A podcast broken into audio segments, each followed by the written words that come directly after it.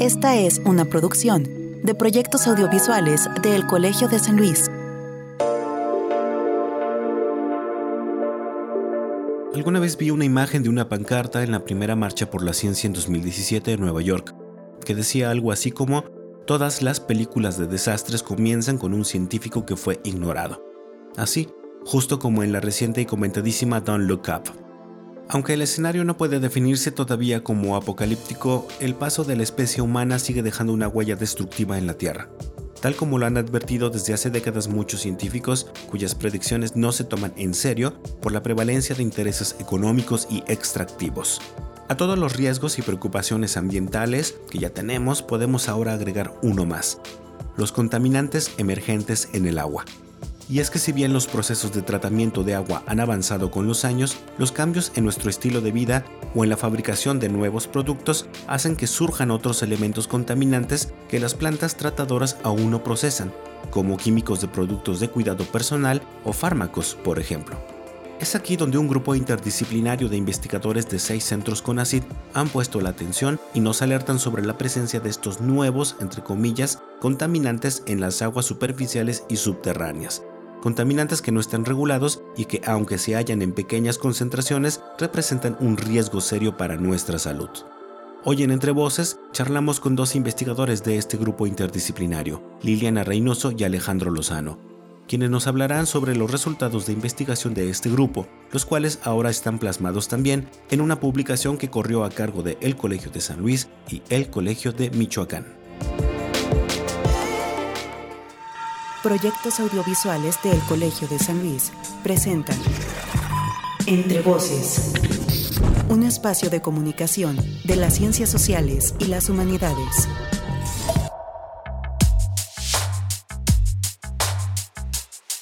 Hola a todas y todos, bienvenidos a un episodio más de Entre Voces, el espacio de comunicación de las ciencias sociales y las humanidades del Colegio de San Luis, Centro Público de Investigación de el CONACYT.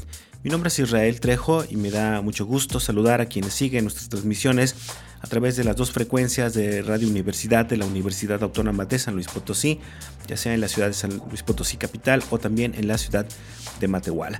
También muchas gracias a quienes nos escuchan a través de las retransmisiones que tenemos los viernes por la mañana en la radio de El Colmich, estación en línea de Colegio de Michoacán. Y también gracias a quienes nos escuchan y nos ayudan a compartir estos contenidos en las plataformas digitales. Estamos en Spotify, en Mixcloud y también en Google Podcast. El grupo eh, interdisciplinario del agua de eh, centros CONACIT, pues bueno, es un grupo de investigadores de seis centros públicos del CONACIT, donde está incluido el COLSAN, el CIATJ, el CIMAF, el SICA, el CIPNOR y el CIDETEC, que eh, bueno, tienen como misión y objetivo abordar desde lo tecnológico, lo social y lo económico las diferentes problemáticas del agua en México, un tema de bastante repercusión, un tema de seguridad nacional y por lo tanto eh, problemas prioritarios que se están resolviendo en, nuestro país. Este grupo lleva ya algunos años eh, operando y en 2019 pusieron atención en un problema que tiene que ver con los contaminantes emergentes en el agua en México. Es un problema serio al que hay que ponerle atención y es por eso que ellos iniciaron pues con una serie de acciones eh, para hacer visible esta problemática, entre las cuales pues podemos encontrar una publicación que acaba de salir justo eh, por parte del Colegio de San Luis y con la coedición del Colegio de Michoacán, que se llama Contaminantes emergentes en agua en México, identificación, perspectivas tecnológicas y delimitaciones jurídicas, coordinado o compilado por Germán Santa Cruz de El Colsan y María Teresa Alarcón Y hoy, eh, por parecernos un tema fundamental y urgente, invitamos precisamente a dos eh, integrantes de este grupo de investigación que ya lo escuchamos en la introducción. Me refiero a Liliana Reynoso, cátedra CONACIT del Centro de Investigaciones en Materiales Avanzados. Y también a Alejandro Lozano, también cátedra CONACIT adscrito al Centro de Investigación en Química aplicada. Es una charla muy interesante y una charla pues también un poco preocupante, pero bueno, lo invitamos a que conozca un poco de este tema. Antes vamos a conocer un poco más de nuestros invitados en la sección de semblanza y comenzamos ya con la entrevista que preparamos para este episodio.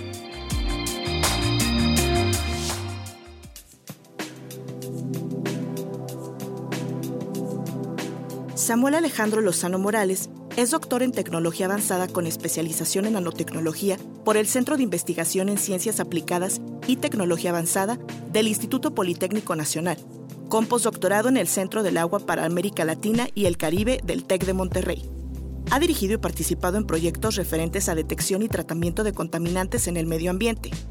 Es miembro del Sistema Nacional de Investigadores y líder en el Grupo Interdisciplinario del Agua de Centros CONACYT Actualmente es investigador del Centro de Investigación en Química Aplicada.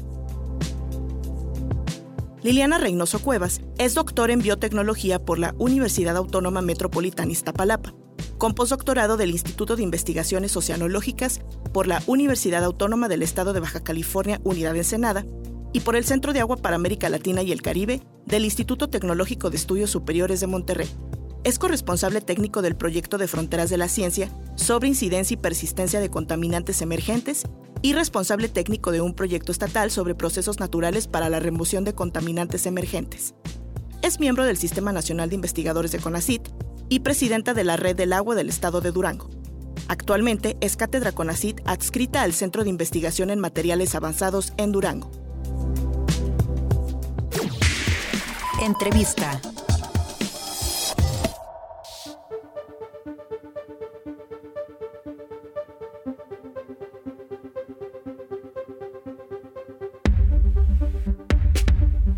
Tengo ya conectados de manera remota a dos de los colaboradores de una publicación que recién acaba de ver la luz por parte del Colegio eh, de San Luis con un tema eh, que es, eh, me parece muy importante y que, pero que sin embargo no está todavía en la agenda pública, en la agenda mediática y creo que es un poco la intención precisamente de este episodio o de esta entrevista en, este programa de radio, hacer visible una problemática que eh, está intentando precisamente evidenciarse en este libro que se llama Contaminantes emergentes en agua en México, identificación, perspectivas, tecnológicas perdón, y de limitaciones jurídicas que ha sido coordinado por el doctor Germán Santa Cruz, aquí del Colegio de San Luis, y la doctora María Teresa Alarcón Herrera. Pero hoy eh, tengo conmigo a dos, eh, digamos, de los eh, coautores o autores de capítulos de esta publicación. Eh, le voy a dar primero la bienvenida a la doctora Liliana Reynoso Cuevas.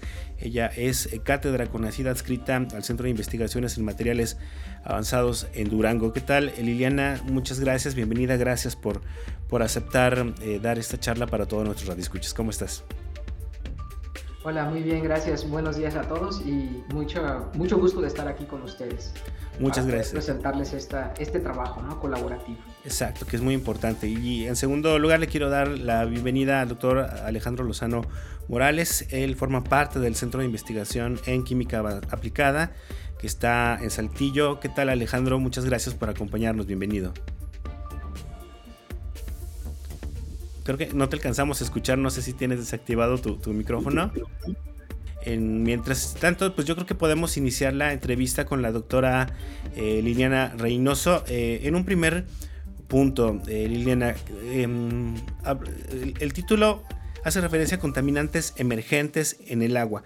Creo que tenemos ya una perspectiva muy general acerca de cuáles son las fuentes contaminantes más comunes en las aguas superficiales y en los mantos este, acuíferos, ¿no? Pero, ¿a qué nos referimos cuando hablamos de contaminantes emergentes? ¿De, qué estamos hablando?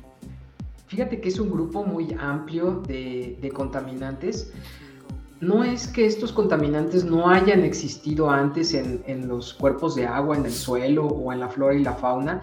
Sin embargo, los desarrollos tecnológicos en, cuestión de química analítica pues han permitido ya poder eh, cuantificarlos e identificarlos a niveles de, de, trazas, a niveles de partes por billón, partes por trillón y que se ha visto que estos contaminantes tienen efecto en la salud y en el medio ambiente.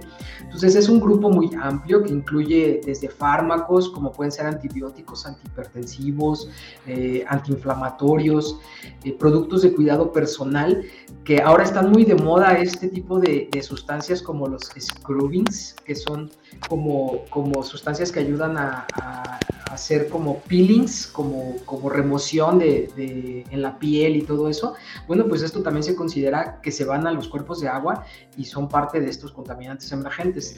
También ya tenemos eh, dentro de este grupo eh, algunos pesticidas, plaguicidas que son muy utilizados en la agricultura, algunas hormonas que se utilizan no, no solamente con los seres humanos, sino también con los animales, eh, entre otros muchos, ¿no? Y bueno, como te digo, este grupo de contaminantes eh, se, ha se, ha detectado que generan un impacto a la salud y que pueden ser a niveles de concentración tan bajos que antes era imposible detectarlos. Entonces, también el hecho de que nuestro estilo de vida demande cada vez más productos que sean pues más estables, que sean más coloridos, que sean eh, productos químicos que vengan a satisfacer una necesidad o, a, una, necesidad real o creada, pero que cada vez son más difíciles de degradar en el entorno, ¿no? Y estos pasan por las plantas de tratamiento y así como entran, salen. Y son liberados al medio ambiente. Como te digo, es un grupo muy complejo y muy amplio. Gracias, Lina. Alejandro, eh, eh, ¿cómo empezaron a detectar precisamente estos, estos materiales, no? Eh, por lo que entiendo y lo que nos ha mencionado Liliana, pues estos se han ido pues agregando precisamente por nuestro por nuestros cambios en el estilo, en nuestro estilo de vida, ¿no? Y cómo comenzaron a, darse cuenta de que estos contaminantes estaban ahí, pues en, las diferentes formas en las que tenemos de, acceder al agua. Hola, este, pues mira, este, el, tema, al parecer para nosotros en México es relativamente nuevo, ¿no? Sin embargo, en el mundo, eh, sobre todo eh, en Europa, eh, es un tema que ya tiene más de 20 años trabajándose. entonces, creo que estamos llegando un poquito tarde, no, no, a no este, digamos, no, no es una situación extrema, pero sí estamos llegando un poquito tarde al estudio de estos contaminantes. en Europa regula, continuamente se hace una actualización de una lista de contaminantes con y también su, concentración o su dosis tóxica de ciertos contaminantes que pueden existir en el, medio ambiente y sobre todo se hace énfasis en el agua. Entonces, eh, pues la Unión Europea, eh, como te digo, eh, continuamente hace un, análisis de, este tipo de sustancias que van, este, como dijo la doctora Liliana, que van desde productos de uso doméstico, hasta también productos de uso industrial o agroindustrial. Eh, sin embargo, creo que acá eh, la intención del libro es justo esa, ¿no? Eh, empezar a formar esa concientización y como una primera aproximación de lo, de lo que está pasando, de, lo, de nuestra realidad en México. Y bueno, quisiéramos que esto fuera punta de lanza para entender de manera más general la, la situación que vivimos nosotros como mexicanos. Claro, Liliana, ustedes en, varias partes del libro refieren al tema en general como la pandemia invisible, o utilizan un término más o menos eh, parecido a este. Y a pesar de que nos, comentan que, bueno, tal vez la cantidad que se han encontrado de estos, de estos materiales o de estos contaminantes en el agua pareciera a simple vista como mínima, como muy, muy poca. Eh, ¿por, qué, ¿Por qué estamos hablando precisamente ya a esta escala como de un problema eh, pandémico, ¿no? ¿Cuáles son los efectos sobre la salud que estos pequeños elementos pueden causar pues, a la población en general? Sí, hablamos de, una pandemia invisible porque son productos que usamos tan a diario y tan eh, intensamente, en, ahora sí que todo, en, todo, en todo el país, en todo el mundo, que no, no nos damos cuenta de lo que repercute en, en, el agua, en los cuerpos de agua y en las plantas de tratamiento. Entonces han sido liberados indiscriminadamente y son a concentraciones tan bajas que pueden, que pueden causar daños tanto como disruptores endocrinos, es decir, modifican el, desempeño de nuestro sistema endocrino, eh, pueden llegar a causar la feminización, por ejemplo, de especies acuáticas, eh, pequeñas, eh, pueden llegar a causar en algunos casos eh, algún tipo de enfermedades como cáncer y bueno, pueden generar otros problemas de salud y no solamente de salud al ser humano, sino también a la flora y la fauna que se encuentran en, contacto con ellos, ¿no? A concentraciones de nanogramos por litro, es decir, que para, para que nosotros en el laboratorio podamos analizar este tipo de concentraciones, necesitamos concentrar las muestras de agua a través de técnicas específicas como puede ser la extracción en fase sólida, en donde a través de una matriz, de un cartucho eh, selectivo, hacemos pasar el agua, se retienen estos compuestos y entonces los podemos después eluir con un solvente y hacerlos pasar por una cromatografía de líquidos o de gases, dependiendo, y eso nos da eh, la concentración y el tipo de contaminante que tenemos. Y ahora, estas concentraciones son tan bajas que por eso se requiere esta preconcentración de la muestra y, y al final eh, pueden llegar a generar tales efectos en la salud que por eso es tan importante que no solamente los podamos identificar y cuantificar, sino que también ahí entre la parte jurídica y legislativa para poderlos regular. Es decir, que dentro de nuestros procesos de tratamiento de agua, porque no va a haber otra forma de hacerlo, puedan eh, implementarse técnicas o, modificar los procesos de tratamiento para que estos eh, contaminantes puedan ser degradados o removidos del agua y entonces sí poder liberar esta agua tratada sin mayor problema ¿no? al medio ambiente. Para, para no, no, no, salirnos tanto del tema, Liliana, eh, tú misma, eh, una pregunta que, me surge ahorita así de bote pronto, ¿qué tanto se monitorea en México precisamente y, y hasta dónde, digamos, alcanza los procesos ahora pues eh, de tratamiento de agua en México? ¿Cuáles son los materiales que se eliminan y, y cuáles los, los que no? Fíjate que esa es una pregunta bastante interesante y ya no la habíamos planteado nosotros mismos como grupo de trabajo. De hecho, eh, tenemos un proyecto de fronteras de la ciencia entre el centro, entre el SICA, CIMA, CIDETEC y CIATEC. De hecho, CIATEC, el de Jalisco, es el que lidera este proyecto, en donde se está haciendo un monitoreo del agua residual tratada de algunas plantas de tratamiento de, los diferentes estados en donde se ubican estos centros, y se está determinando eh, una lista de 16 compuestos emergentes, 16 contaminantes emergentes. Eh, a nivel nacional sí se han hecho estudios, son pocos, pero se han hecho sobre todo específicos para aguas de afluentes hospitalarios, es decir, donde ya sabemos que va a haber una cierta concentración de fármacos de, diferente índole, desde productos hasta, a veces hasta de origen radioactivo, que se utilizan para algunos estudios de imagenología, y que ya saben que ahí sí van a existir concentraciones un poco más altas. ¿Por qué? Pues por el tipo de frente que estamos hablando. Sin embargo, este estudio en el que estamos realizando nosotros son de plantas de tratamiento municipales, en las cuales se han encontrado ya, con los resultados preliminares de este estudio, eh, hemos encontrado ya eh, de estos fármacos la presencia de algunos de ellos. No todos los que estábamos empezando a analizar, pero sí de algunos de ellos y sí se nota que algunos contaminantes emergentes, sobre todo orgánicos, van disminuyendo en su concentración en algunas fases del proceso de tratamiento biológico. Aún eh, en rangos de 80% de remoción, pero otros que son más recalcitrantes, es decir, que son más difíciles de degradar, llegan a tener remociones alrededor del 5 6%. Es decir, que, que básicamente como entraron a la planta de tratamiento, están saliendo.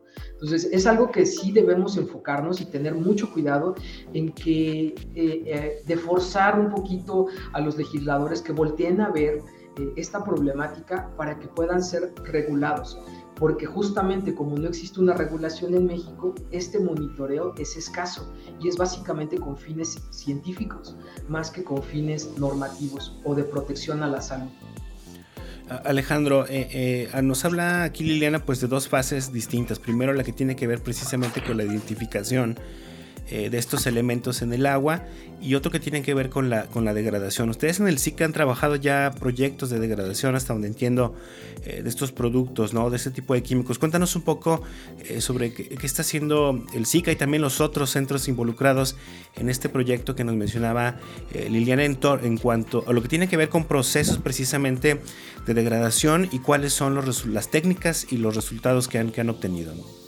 Sí, pues mira, eh, como bien dijo la doctora Liliana, el problema de estos contaminantes emergentes o nuevos contaminantes o contaminantes persistentes es justamente que son altamente recalcitrantes, es decir, que eh, la, naturaleza per se no tiene mecanismos como para, para degradarlos, para transformarlos, eh, dado, su, su, origen químico de, estos, de estas sustancias.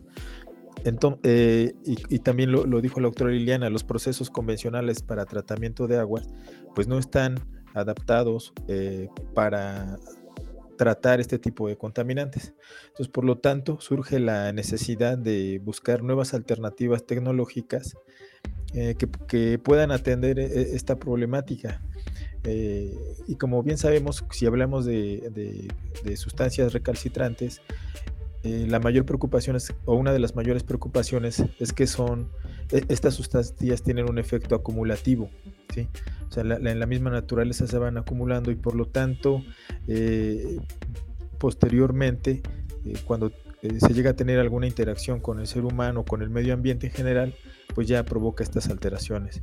Lo más drástico pues son alteraciones en la salud de los seres humanos y en general de los seres vivos y del, ecosistema. Eh, bueno, en este sentido, aquí en el SICA eh, hemos estado proponiendo alternativas tecnológicas que van muy, muy, muy apegadas a la nanotecnología. Entonces estamos eh, proponiendo procesos, particularmente procesos sinérgicos, donde ocupamos materiales altamente absorbentes y también en estos mismos materiales tratamos de que tengan un efecto catalítico, es decir, buscamos efectos sinérgicos de absorción con degradación usando eh, materiales compuestos.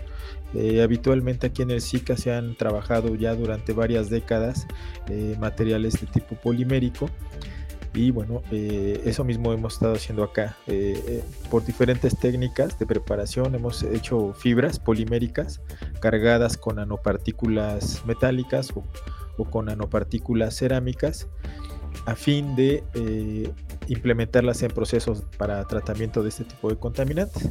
este, digamos, estos compuestos los hemos aterrizado en, forma de eh, filtros o de membranas, e, es lo que le estamos apostando, eh, una rama de investigación aquí, es el diseño de membranas a base de polímeros con nanopartículas, a fin de que sirvan una especie de, filtros eh, por un lado absorban o retengan parcialmente estos compuestos y por otro lado haciendo incidencia de algún tipo de radiación, puede ser radiación ultravioleta o, bien radiación este, del espectro solar y que se activen estos catalizadores a fin de transformar estas moléculas. Entonces, una de, de estas, eh, digamos, de, las de, la, de los procesos actuales que, de los cuales están limitados las plantas de tratamiento, es que, eh, no, como, como, decimos, no están diseñados para degradar o para transformar estos compuestos persistentes. Eh, digamos, estamos hablando de, de colorantes, de herbicidas, de fármacos, de, en general de agroquímicos, de compuestos este, orgánicos, ¿no? derivados de, la, de, algunas industrias como la petroquímica, la industria eh, automotriz, eh, entre otros. Eh, químicamente, pues está, de, los, de los compuestos más complejos son los compuestos de, origen, de, origen este, orgánico. Mucho, muchos de estos compuestos tienen una estructura bencénica y justamente lo que tratamos de hacer es de romper estos, eh, estos enlaces a fin de transformarlos en moléculas mm, eh, menos complejas y eh, dentro de lo posible llegar a algo que le llamamos la mineralización completa de estas sustancias.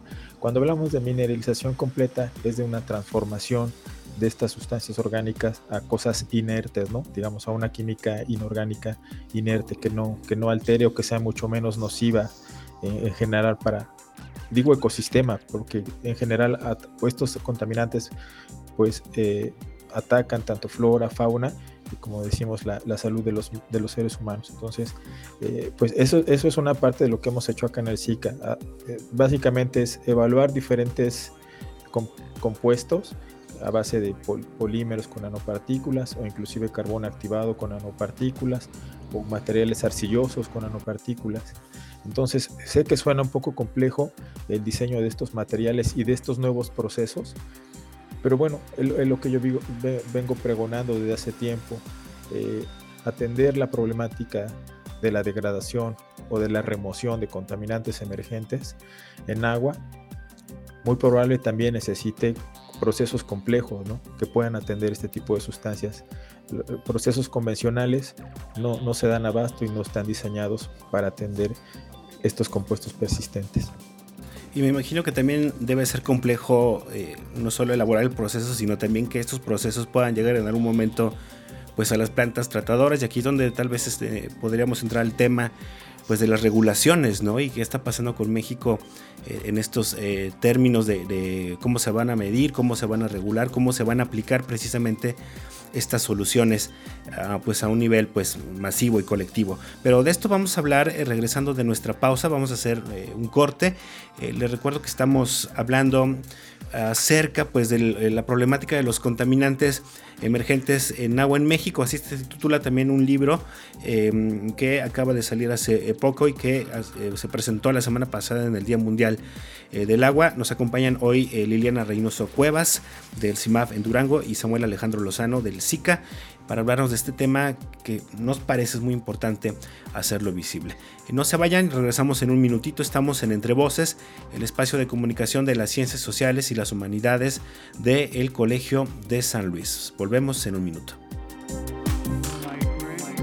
Tú aportas las ideas para el cambio, nosotros te damos las herramientas para lograrlo. El Colegio de San Luis, referente de las ciencias sociales y las humanidades en la región centro-noreste, abre en 2022 convocatorias para ingresar a cinco de sus posgrados. Maestría en Asuntos Políticos y Políticas Públicas, Maestría en Historia, Maestría en Antropología Social, Doctorado en Estudios Antropológicos, Maestría en Literatura Hispanoamericana. Todos nuestros posgrados pertenecen al Programa Nacional de Posgrados de Calidad del CONACYT. Revisa las convocatorias en www.colsan.edu.mx. El Colegio de San Luis, 25 años formando investigadores que contribuyen a las transformaciones que requiere el país. Entrevista.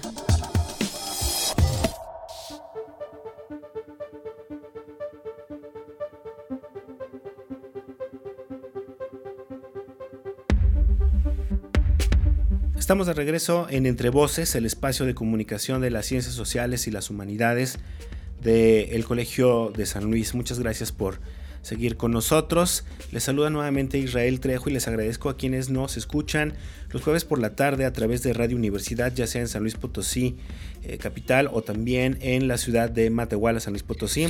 Gracias también a quienes escuchan las retransmisiones que tenemos los viernes por la mañana en la radio del Colmich, una interesante apuesta radiofónica en línea del Colegio de Michoacán, que también es un centro público de investigación del CONACYT dedicado a las ciencias sociales y a las humanidades.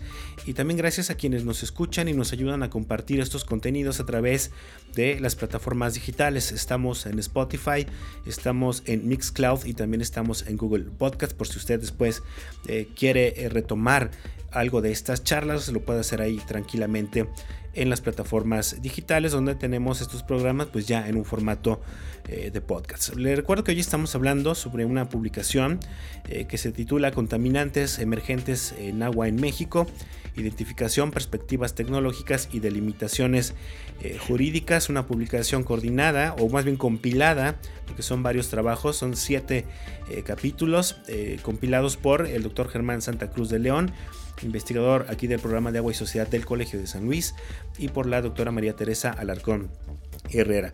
Y hoy charlamos precisamente sobre este tema, sobre el tema central de este libro y sobre algunos aspectos, pues ya, ya hablamos sobre algunos aspectos como técnicos, científicos, por así decirlo.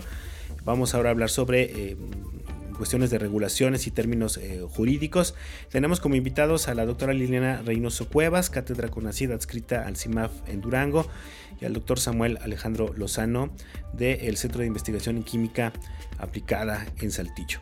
Y bueno, eh, Liliana, ya se ha mencionado varias veces en esta entrevista el tema de las regulaciones, ¿no? Sabemos que es importante eh, regular para tener estándares, ese tipo de cuestiones. En términos de investigación científica, ¿por qué se vuelve urgente precisamente esta, esta regulación y cuál es la ruta?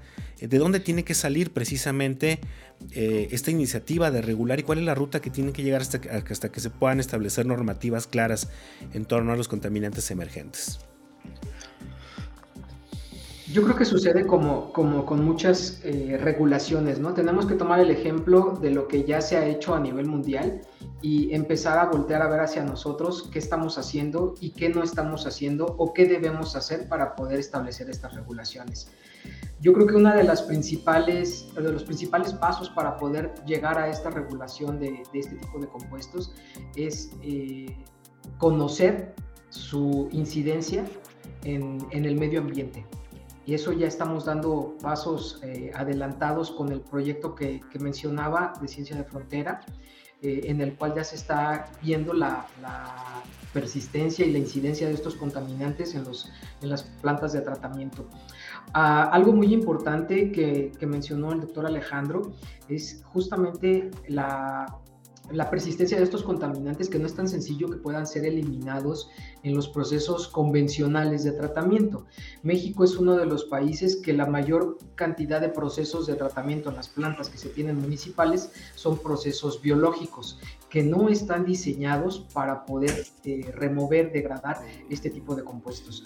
Por lo tanto, pues es muy importante eh, hacer notar a las autoridades, creo que esa, esa es nuestra, nuestra labor como científicos, hacer notar que existen este tipo de compuestos, qué efectos pueden tener a la salud, en qué concentraciones se encuentran, dónde los podemos encontrar y que esto va en detrimento de la calidad de agua que vamos a tener para las generaciones futuras.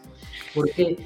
Porque de dónde vamos a obtener agua para consumo humano? Pues de las mismas fuentes de agua que estamos contaminando al momento de que liberamos en las plantas de tratamiento de aguas residuales este tipo de compuestos al medio ambiente. ¿Qué pasa con este tipo de compuestos? Pues de acuerdo con el ciclo del agua, pues que es nuestra fuente natural de recuperar el agua, pues estos compuestos se infiltran o, se descargan en los ríos o en los sistemas de riego a alimentos de los cultivos y entonces esto genera que en algún momento llegan a la cadena trófica y en algún momento van a incidir en la salud de los seres humanos. Por eso es tan importante que desde nuestra, desde nuestra butaca como científicos hagamos notar que estos compuestos existen, el daño que pueden causar y entonces incentivar a los legisladores para que estos se empiecen a regular y que se destine el presupuesto, porque también aquí hablamos de cuestiones económicas, ¿no? Se destine el presupuesto necesario para modernizar los sistemas de tratamiento de agua en México, de aguas residuales en México, y para monitorear la incidencia de este tipo de compuestos en los cuerpos de agua naturales y, de las plantas de tratamiento, obviamente. Gracias, Liliana. Alejandro, eh, casi la misma pregunta, pero mi inquietud es eh, de estos procesos complejos de los que tú nos hablabas para la degradación de estos elementos, eh, yo me imagino, quiero pensar que, están pensados para aplicarse en las plantas de tratamiento. ahorita nos confirmas si es así.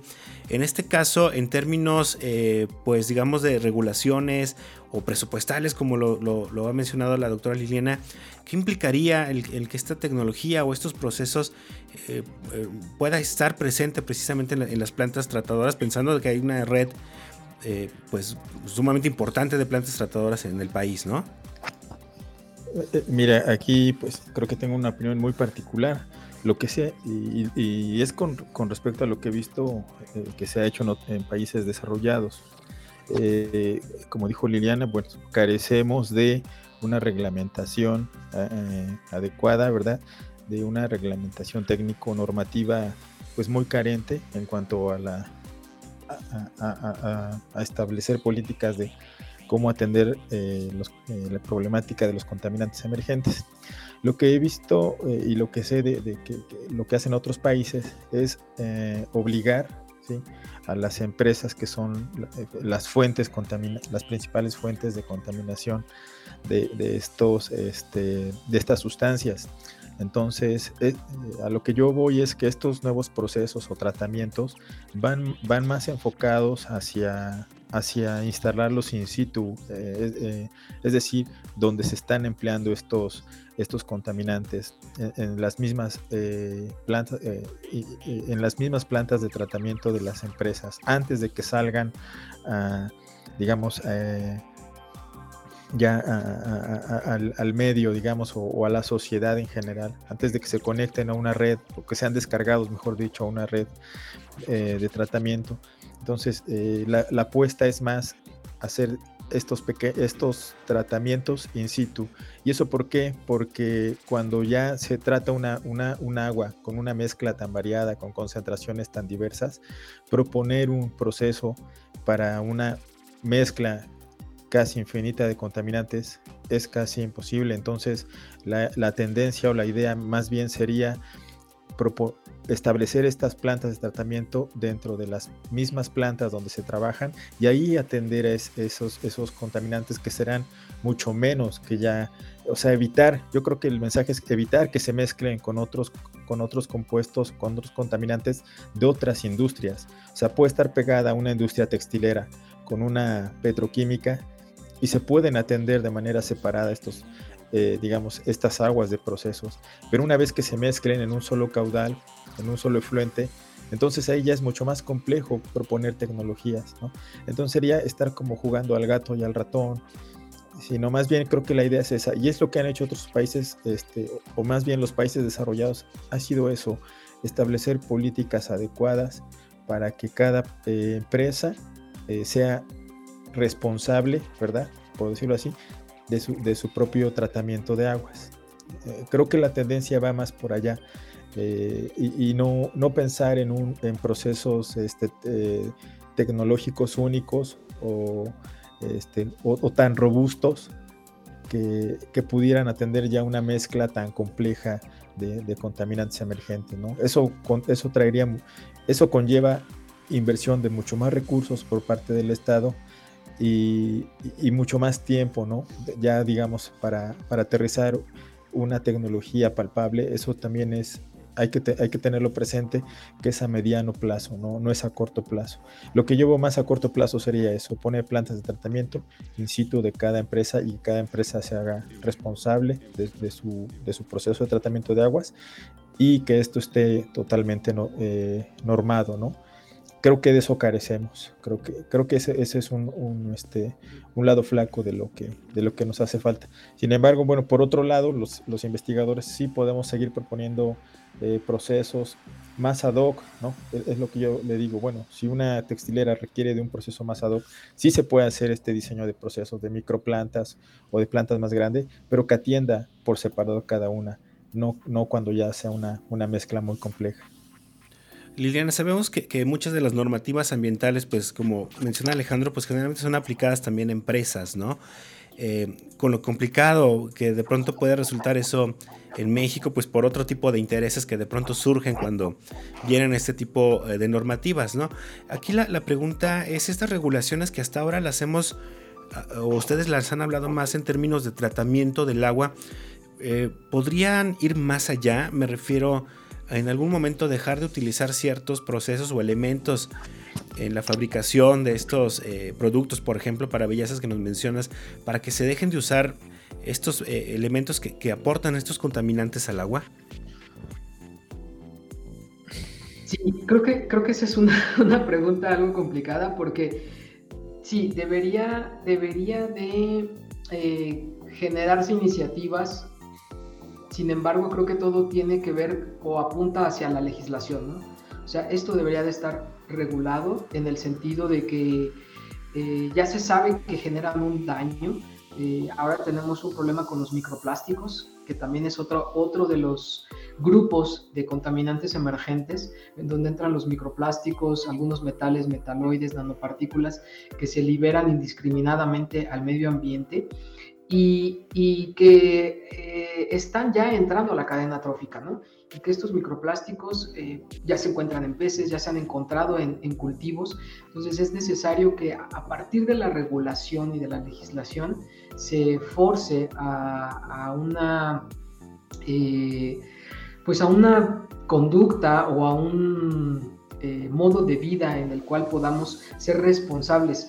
Creo que algo que apunta Alejandro al momento de, transferir la responsabilidad hacia las empresas generadoras, creo que eso es muy importante, que no solamente se quede como responsabilidad del Estado, del municipio, el poder eh, degradar estos compuestos en, en, las plantas de tratamiento residuales, de aguas residuales, sino que la misma empresa que lo genera, que sabe qué compuesto es, que pueda ser responsable y hacerse cargo de ese, de ese proceso de, degradación de este mismo compuesto antes de poder liberar el agua al, medio que sea, ¿no? Puede ser al riego, a los ríos o a la misma planta de tratamiento, que, sean los responsables y los encargados de hacer esta, esta función, ¿no? Entonces, lo mismo sucede con estos microplásticos que están tan diversificados y en, este tipo de, de, productos de cuidado personal o de estilo de vida que ahora también se conocen, debería de haber una regulación para incentivar su desuso, ¿no? Porque, nos, porque antes no se usaban, eso, eso lo, lo podemos ver antes, teníamos un, un, estilo de vida un poco más sencillo y ahora eh, no sé si es una evolución o una involución lo que estamos haciendo con, con la generación de este tipo de compuestos, porque en realidad no son eh, indispensables para nuestra vida, ¿no?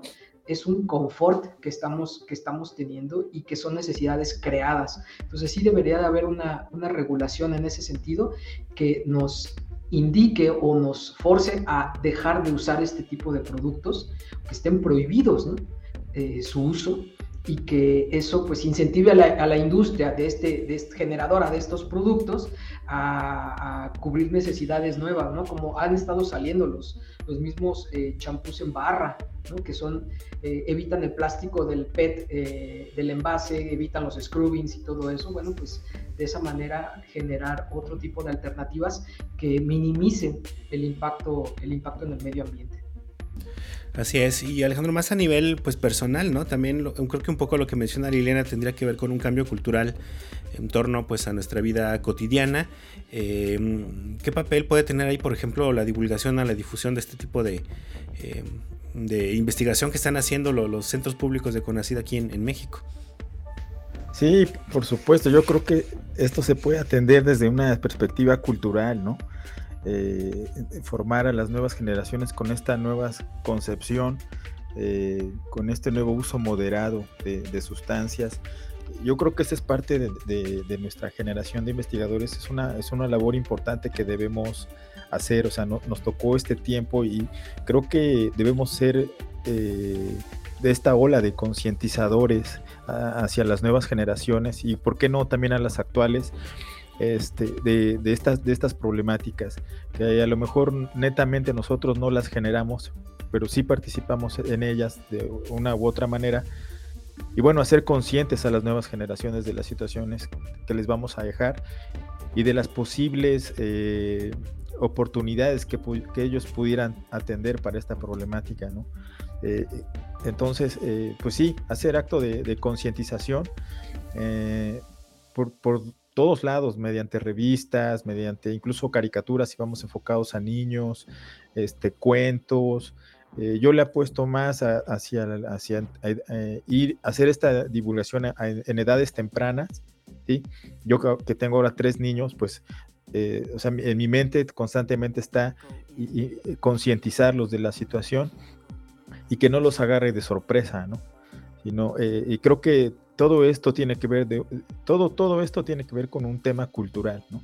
igual si este, si esta conciencia eh, o estos actos de conciencia llegan a, los, a las personas que tienen este altos mandos eh, o que tienen eh, digamos poder de decisión muy arriba o inclusive que sean empresarios este, y, que, lleguen a tener esta, esta concepción de lo que está pasando en, el agua, el mundo a, través de la contaminación de los emergentes. Entonces, eh, se pueda eh, eh, frenar momentáneamente o, revertir, que, que, frenarlo se ve muy complicado a corto plazo, ¿no? Pero yo me conformaría con hacer este acto de conciencia de que si estoy produciendo algo, eso conlleva también eh, a, unas, eh, toda acción corresponde, eh, toda acción corresponde a una, reacción. A lo mejor lo que yo estoy produciendo está haciendo que muy probablemente esté perjudicando, a lo mejor no ahorita, pero en unos 5 o 10 años más, estoy haciendo actos nocivos. Entonces, si yo eso estoy consciente de eso, muy probablemente pueda modificar esas conductas.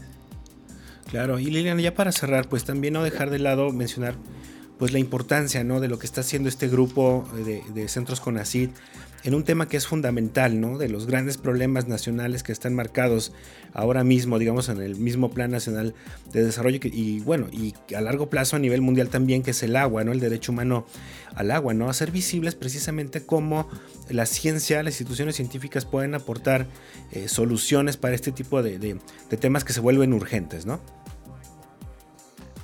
Sí, así es. De hecho, yo creo que algo, algo muy importante eh, que tenemos muy, muy palpable todos los que participamos en este proyecto es la importancia de, que no somos solamente parte del problema, sino generar una solución que pueda eh, eh, concientizar a la población, que pueda apoyar en, la, en el tratamiento de estos emergentes y en su regulación eso es algo de lo que más nos interesa. Hemos participado ya en, concientizar primero a los que están en las plantas de tratamiento y que es, es, es, impresionante la, la, falta de información que tienen eh, estos mismas, estas mismas personas que se encargan de estos procesos tan importantes y que desconocen de la relevancia de este tipo de compuestos, ¿no? Entonces, para nosotros es un compromiso no solamente el hecho de, difundir que existe esta problemática, sino que también eh, investigar las posibles soluciones que puede haber para, para este, este tema. Y no sé si nos puedes mencionar rápidamente acerca del libro, eh, quiénes son los otros autores antes de que se nos acabe el tiempo y pues cómo pueden acceder a la publicación, que están ahorita en varias presentaciones hasta donde sé, ¿no? Sí, así es. Eh, el libro se puede adquirir de manera eh, impresa a través de, demanda, o sea, es decir, es un nuevo formato que tiene el Colsam, nos, nos, comentaron, en donde eh, se pueden solicitar el libro a través de diferentes plataformas se puede tener de forma impresa, pero también se va a poder conseguir de forma digital. En el libro nos encontramos eh, autores de, de del Centro de Investigación en Materiales Avanzados, de CIDETEC, de Electroquímica que está en Querétaro, de, de Colsan, eh, que está en San Luis Potosí, de SICA, que se encuentra allá en Saltillo, de CIBNOR, que está en, en La Paz, y de CIATEG, que está en, en Jalisco. Eh, somos alrededor de 15 investigadores los que estamos trabajando en este, en este libro y que en realidad somos un grupo muy bien conformado, que nos conocemos como el Grupo Interdisciplinario del Agua, que eh, hemos ya tenido a lo largo de cinco años eh, trabajando juntos, diversos proyectos en los que hemos interactuado y que continuamos trabajando por el bien de, del agua, ¿no? que como tú mencionas es un, una cuestión de seguridad nacional. Podemos sobrevivir sin muchas muchas comodidades, pero no sin agua. Y eso es muy importante tenerlo en cuenta. Exactamente. Y bueno, pues eh, yo de verdad espero que, que, con esta entrevista podamos hacer un poco de eco eh, sobre este problema, sobre este tema urgente que, que nos han venido ustedes a, a comentar en esta entrevista y, pedirle a la gente pues que, atienda precisamente a la lectura de, este libro. Eh, hay varios capítulos que toman varios aspectos eh, que tienen que ver con esta problemática. Como dice Alejandro, es una problemática muy compleja que precisamente y en una de estas nuevas visiones de cómo se hace la ciencia en el mundo, pues requiere de una mirada interdisciplinaria y no sé si aquí Liliana quiere, quiere hacer un apunte. Sí, algo muy importante es que este libro está en español está en, una, en un lenguaje muy digerible y que con todo gusto nos pueden googlear a cualquiera de los autores si tienen alguna duda, alguna inquietud y de veras acérquense a nosotros. Somos centros públicos de investigación, todos los que estamos conjuntando en este, en este libro y algo que nos, nos interesa es que la misma población eh, se acerque con nosotros. No somos entes extraterrestres, somos muy terrenales y estamos para, para atender ¿no? este tipo de, situaciones y poder brindar las soluciones que sean más eficientes para una problemática en específico. Entonces acérquense a nosotros. Eh, si, no, si no lo tiene un centro, lo va a tener el otro. Pero como, como grupo somos muy fuertes. Claro que sí, me parece importante esto que, mencionas. Alejandro tal vez nos dio explicaciones un poco complejas sobre los procesos, pero eso no quiere decir que sea una persona sumamente accesible y dispuesta, digamos, a charlar y a, proponer este, eh, soluciones. Bueno, en general, casi todos los investigadores de los centros públicos del CONACYT, pues muchas gracias de verdad por, acompañarnos, Alejandro. Gracias por, darnos unos minutos para, para hablar de este tema importantísimo. Muy bien, oh, muchas gracias a ustedes. Este, nada más quisiera recalcar que nosotros como, como grupo interdisciplinario del agua, pues estamos abordando las, las temáticas desde una perspectiva integral, que creo que eso también nos, nos diferencia ¿no? con otros grupos a nivel nacional o internacional, donde no solamente somos, digamos, tecnólogos, como es el caso de Liliana y mío, sino dentro de nuestro grupo también hay sociólogos, como bien es el caso del doctor Germán de ahí del Colsan. Entonces, eso, eso nos da cierta fortaleza de abordar los problemas desde una perspectiva pues más holística, ¿no? no solamente con un solo perfil. Y bueno, nada más finalizando eh, con, con, un tema que, que, mencionaste, el derecho al agua, sí, eh, eh, eso hay que, habría que aclarar que sería, es derecho al agua en cantidad y también en calidad, en calidad de agua. ¿Vale? Bueno, pues muchas gracias, un abrazo y quedo a la orden para lo que les pueda yo apoyar. Muchas gracias Alejandro. Sí, esto de, la multidisciplina y las visiones integrales de los problemas, problemas complejos, ya lo dijo Alejandro, requieren soluciones también complejas y nos referimos a una mirada más integral como lo refiere bien eh, Alejandro Lozano. Y bueno, Liliana, muchas gracias también por, por esta charla, por estos minutos. Esperemos de verdad que, que podamos hacer visible esta, esta problemática pues de manera urgente, ¿no? Muchas gracias a ustedes y con todo gusto, como, como dijo el doctor Alejandro, estamos a la orden para, para brindar este tipo de, de difusión y soluciones. Muy bien, muchas gracias. Y a mí no me resta más que despedir esta charla y despedir ya también este episodio de Entre Voces. Eh, le recuerdo que pues estamos saliendo cada semana con temas relacionados sí a las ciencias sociales y a las humanidades, pero en este caso pues es un problema como el, los problemas del agua que tienen esta parte también como muy eh, técnica eh, o tecnológica, pero que también tienen una gran carga de visión social, digamos, para cubrir desde la parte, desde el punto de vista de las ciencias sociales. Entonces, mi nombre es Israel Trejo, le agradezco mucho que nos haya acompañado. Los dejo hasta una próxima emisión de Entre Voces, el espacio de comunicación de las Ciencias Sociales y las Humanidades de el Colegio de San Luis. Hasta pronto.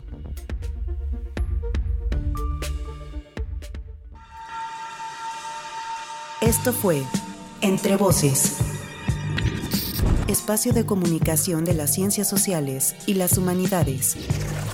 Producción, proyectos audiovisuales del Colegio de San Luis. Conducción y contenidos, Israel Trejo Muñiz. Realización, Lucero Negrete Espino.